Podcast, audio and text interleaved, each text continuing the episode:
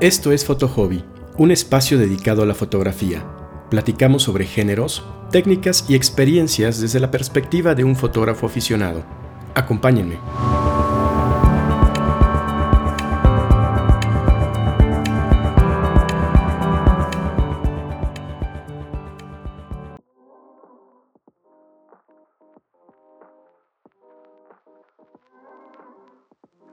¿Qué tal? Bienvenidos a un nuevo episodio de Foto Hobby. Soy Alberto y en esta ocasión vamos a platicar acerca de alternativas de almacenamiento.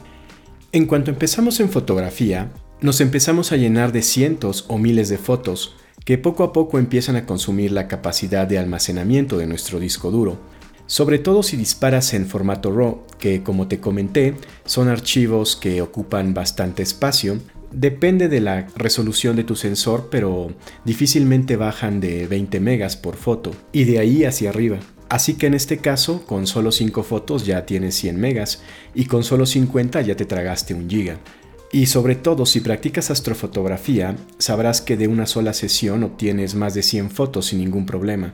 Ciertamente tienes la opción de mm, editar tus fotos y una vez que ya están listas exportarlas a formato JPEG, que es más ligero, y borrar los RAWs. Pero realmente pocos de nosotros hacemos eso, en realidad nos quedamos con los RAWs por si más adelante mejoramos en nuestras habilidades de edición o simplemente nos decantamos por otro sabor. Así que eventualmente te planteas la cuestión de cuáles son las alternativas para almacenar tus fotografías. Y precisamente de esto vamos a platicar en esta ocasión. Te voy a hablar acerca de las alternativas que yo consideré y mis experiencias con ellas. Y la primera opción que consideré fue simplemente comprarme una nueva computadora. Sin embargo, yo soy usuario de laptops. Eh, me gusta la movilidad que dan, poder trabajar en cualquier parte de mi casa, en un café, incluso podérmelas llevar de viaje. Y como sabrás, las laptops suelen tener menor capacidad de almacenamiento que un desktop. Pero adicionalmente soy usuario Mac. Y no sé si sepas, pero Apple en verdad te clava el diente en muchas cosas, pero particularmente en el almacenamiento. Realmente aumentar la capacidad de almacenamiento de una laptop, sobre todo pensando en almacenamiento masivo de varios teras, es realmente prohibitivo. Y adicionalmente está el tema de que muchas computadoras actualmente ya no te ofrecen la posibilidad de darle upgrade posteriormente, sino que como todo viene soldado, así como la compras, así se va a quedar siempre. Por lo que en definitiva esa opción estaba por completo fuera de mi presupuesto. Así que la siguiente opción que consideré fue comprarme discos duros externos. Y en este punto hay dos caminos. Por un lado están los discos duros de actual generación, los SSD en estado sólido, los cuales son eh, mucho más fiables, rápidos, pero tienen el problema de que en capacidades masivas son muy caros. Y por otra parte están los discos duros tradicionales mecánicos, que no son tan rápidos ni fiables, pero en capacidades de varios teras tienen precios razonables. Así que opté por esta segunda opción. Me compré un disco duro externo, lo conecté a mi lap y pasé todos mis ROS a ese disco duro externo, liberando con ello bastantes gigas en mi computadora.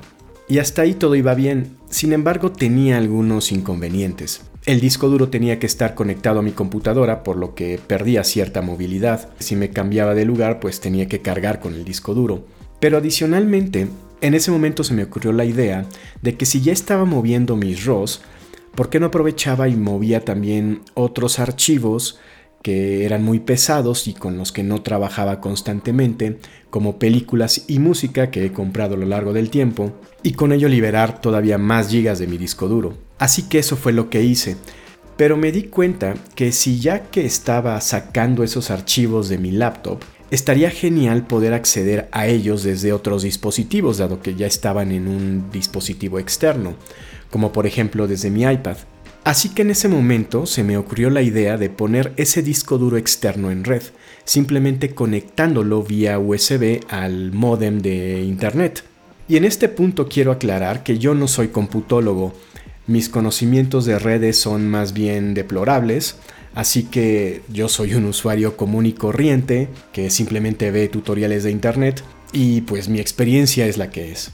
Pero bueno, el caso es que puse ese disco duro en red y voilà, de repente podía acceder a sus archivos desde mi laptop e incluso con algunas apps también podía acceder a su contenido desde mi iPad, por lo que parecía que esa era la solución perfecta a mis necesidades. Sin embargo, tenía algunos inconvenientes, y es que constantemente se me desconfiguraba, es decir, de repente dejaba de aparecer en red, por lo que en ese momento tenía que resetear mi modem y conectar y volver a conectar el disco duro, en fin, era muy inestable la conexión. Pero adicionalmente estaba el tema de que cuando trataba de ver películas en mi iPad, estas se tenían que descargar físicamente al iPad, es decir, no, no era una especie de streaming, sino tenía que esperar a que se cargaran en el iPad, lo cual era bastante tardado.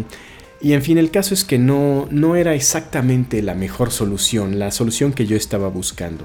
Así que me puse a hurgar en internet por soluciones que se adaptaran más a mis necesidades y finalmente llegué a los NAS. Su nombre significa Network Attached Storage y son computadoras diseñadas específicamente en cuanto a hardware y software para que el contenido de sus discos duros esté disponible en red, por ejemplo la red Wi-Fi de tu casa, y sea accesible para todos los dispositivos que estén conectados a ella, como una computadora, un iPad, un smartphone, etc.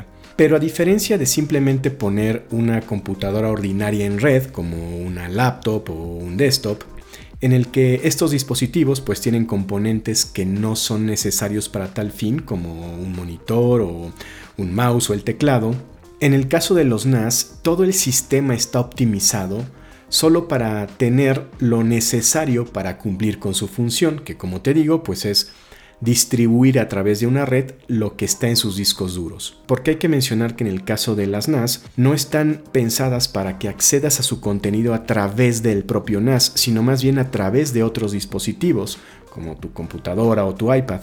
Ahora, la primera opción que consideré fue una de la marca Western Digital que se anuncia como pues una opción muy user friendly, muy plug and play, es decir, muy enfocada hacia usuarios sin experiencia en estos temas de redes. Sin embargo, checando reviews y foros, me di cuenta que en aras de esta facilidad de uso sacrifican mucha versatilidad. Por ejemplo, ya te los venden con ciertas configuraciones de discos duros integrados y no me quedaba clara la facilidad de darle upgrade y aumentar la capacidad de sus discos duros con posterioridad, así como que sus aplicaciones eh, no son de lo más versátil. Por lo que mm, decidí más bien considerar un par de marcas que están más especializadas en el mundo concreto de las NAS, como QNAP y Synology las cuales ofrecen opciones ya mucho más intensas para corporaciones y servidores, en fin, cosas más profesionales, pero también tienen algunas opciones más enfocadas hacia usuarios caseros, como es mi caso. Pero en el caso de estas NAS, te ofrecen una enorme variedad de opciones en cuanto a procesadores, memoria RAM, bahías para discos duros, porque hay que mencionar que en el caso de estas NAS, ellos no te venden la NAS con el disco duro, sino que el disco duro tú lo consigues por tu cuenta, pudiendo elegir los discos duros con la capacidad específica que estés buscando. Pueden tener vallas para SSDs o para discos duros tradicionales, en fin, te ofrecen muchas opciones dependiendo del uso específico que le quieras dar, lo cual ciertamente puede ser un poco confuso al momento de elegirlas, saber exactamente qué es lo que necesitas. Pero bueno, una vez que ya tomé mi decisión, la verdad es que te puedo decir que son una auténtica maravilla. La NAS vino a satisfacer completamente mis necesidades de almacenamiento y de consumo de archivos en red, porque como te digo me permite acceder a todos los archivos que están en la NAS a través de mi Mac, de mi smartphone, de mi iPad, incluso de mi televisión, porque además, por ejemplo, las películas las distribuye vía streaming, es decir, no las descarga los dispositivos por lo que lo puedes ver como una especie de Netflix privado.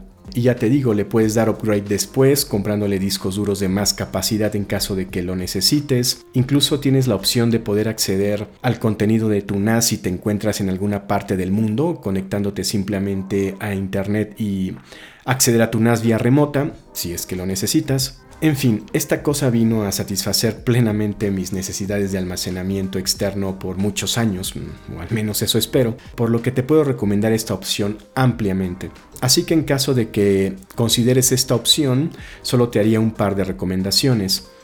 La primera es que en caso de que elijas un NAS con más de una bahía para discos duros, es decir, con al menos dos, en ese caso puedes comprarte, digamos, dos discos duros de 10 teras y configurarlos para que mm, ambas capacidades se sumen, por lo que al final tendrías 20 teras en total de almacenamiento.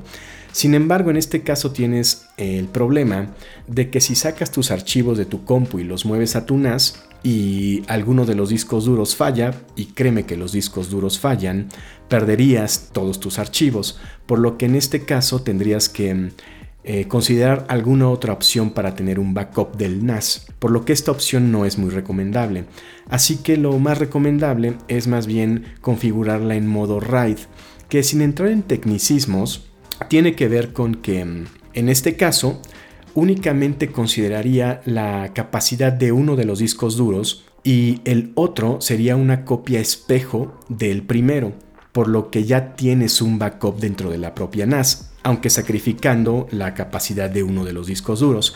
Pero en este caso tienes la ventaja de que como los archivos están en ambos discos duros, la velocidad de lectura se duplica, puesto que al acceder a los archivos los lee desde ambos discos duros, por lo que se vuelve mucho más rápida.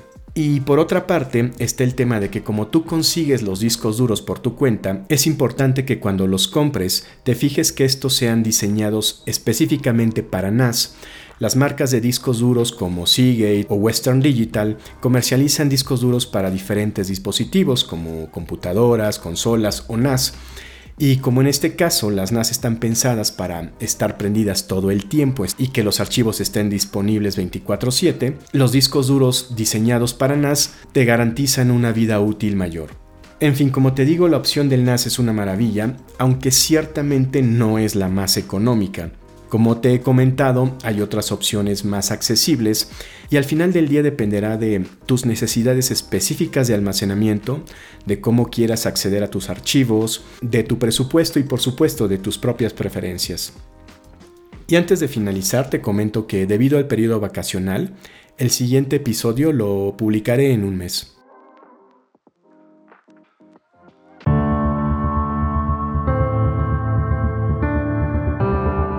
Así concluye un episodio más de Foto Hobby. Te invito a suscribirte y si tienes algún comentario no dudes en contactarme vía Instagram en alberto-vchicazst. Nos escuchamos.